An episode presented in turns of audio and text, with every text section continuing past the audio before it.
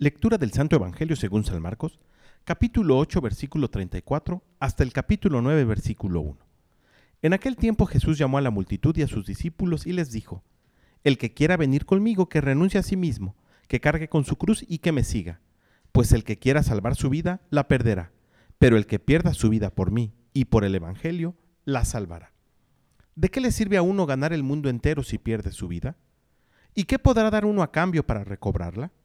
Si alguien se avergüenza de mí y de mis palabras ante esta gente idólatra y pecadora, también el Hijo del Hombre se avergonzará de él cuando venga con la gloria de su Padre entre los santos ángeles.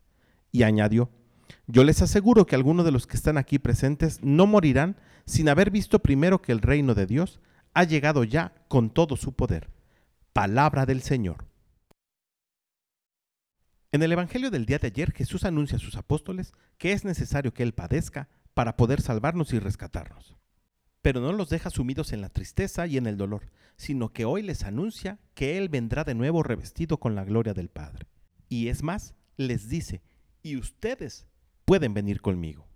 Y la misma invitación va dirigida para nosotros. Lo único que tenemos que hacer es cargar con nuestra cruz de cada día. Cargar con nuestra cruz, lejos de lo que podemos pensar, no es necesariamente ni sufrimiento ni dolor Cargar con nuestra cruz es que nuestra vida esté apegada a la voluntad del Padre y que como Cristo Jesús seamos obedientes de ella.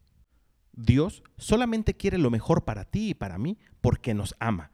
Así que confiados en ello, preguntámosle, ¿cuál es tu voluntad para este día en particular? Y así en lo sucesivo. Pidámosle al Espíritu Santo que nos ayude a discernir qué es lo que Dios quiere de mí. Que tengas un gran día y que Dios te bendiga.